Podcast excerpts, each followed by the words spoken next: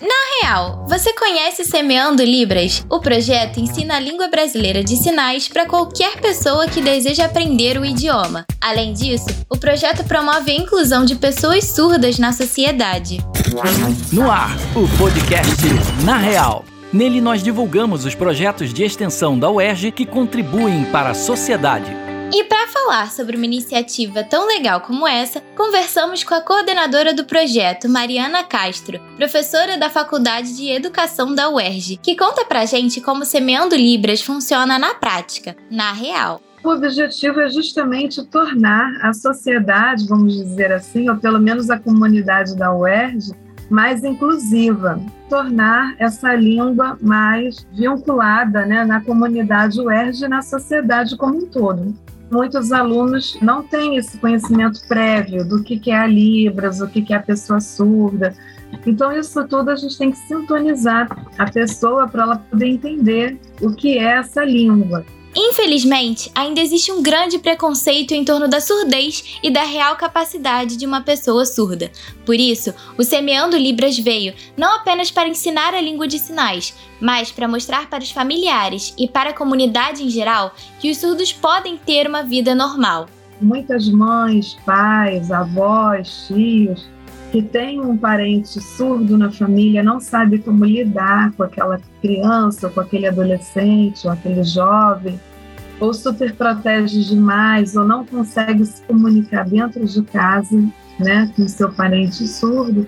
Então, o curso ele proporciona, além de, do aprendizado da língua, proporciona de mostrar, né, que existe uma luz no fim do túnel, que esse surdo ele só não escuta, mas ele pode trabalhar, ele pode casar, ele pode ter uma vida independente, ele pode estudar. Por isso, como a professora Mariana Castro nos conta, as aulas envolvem muitas brincadeiras e elementos dinâmicos e visuais, para que as pessoas consigam vivenciar a realidade de uma pessoa surda, mostrando que o aprendizado da Libras não é apenas decorar sinais como muitas pessoas pensam. Libras ela é uma língua completa com os mesmos status linguísticos que as demais línguas. A única diferença é que ela não é uma língua oral auditiva, ela é uma língua viso-espacial, né? quer dizer, visual e está no espaço, né? então a gente usa o corpo.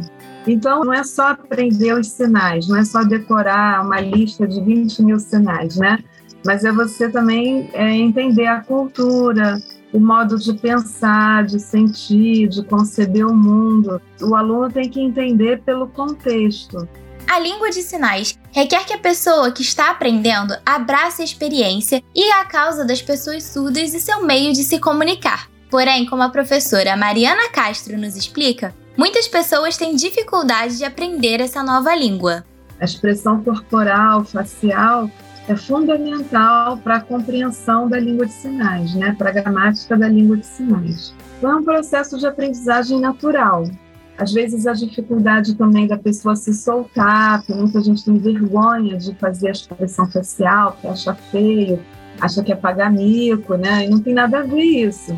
Nós também fazemos expressões faciais, né? Porque ninguém fala assim duro. É porque a gente não percebe, porque nós ouvintes temos a voz mas o tempo todo nós estamos mexendo o nosso corpo. E para aprender é necessário entrar nesse novo mundo de cabeça. Conviver com pessoas surdas em seu ciclo social e no seu cotidiano é o mais importante, até porque não há língua que se aprenda sem prática. A gente tem obrigação de estar permanentemente em contato com surdos, né? Porque senão a gente enferruja. Se eu ficar uma semana sem falar com surdo, a gente começa a enferrujar a mão começa a doer, né?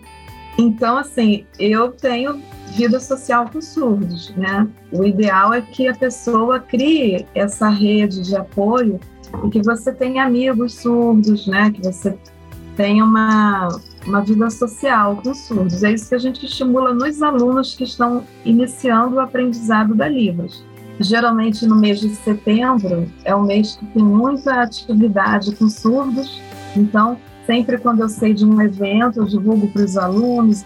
A inclusão é um processo muito importante e, como podemos perceber, Fazer parte de uma comunidade, conviver, entender seu modo de vida é tão importante quanto aprender a língua. Agradeço a nossa entrevistada pela participação e a você pela sua companhia. Eu sou a Julie Maia e já já a gente volta com mais um projeto da UERJ, na real, para você.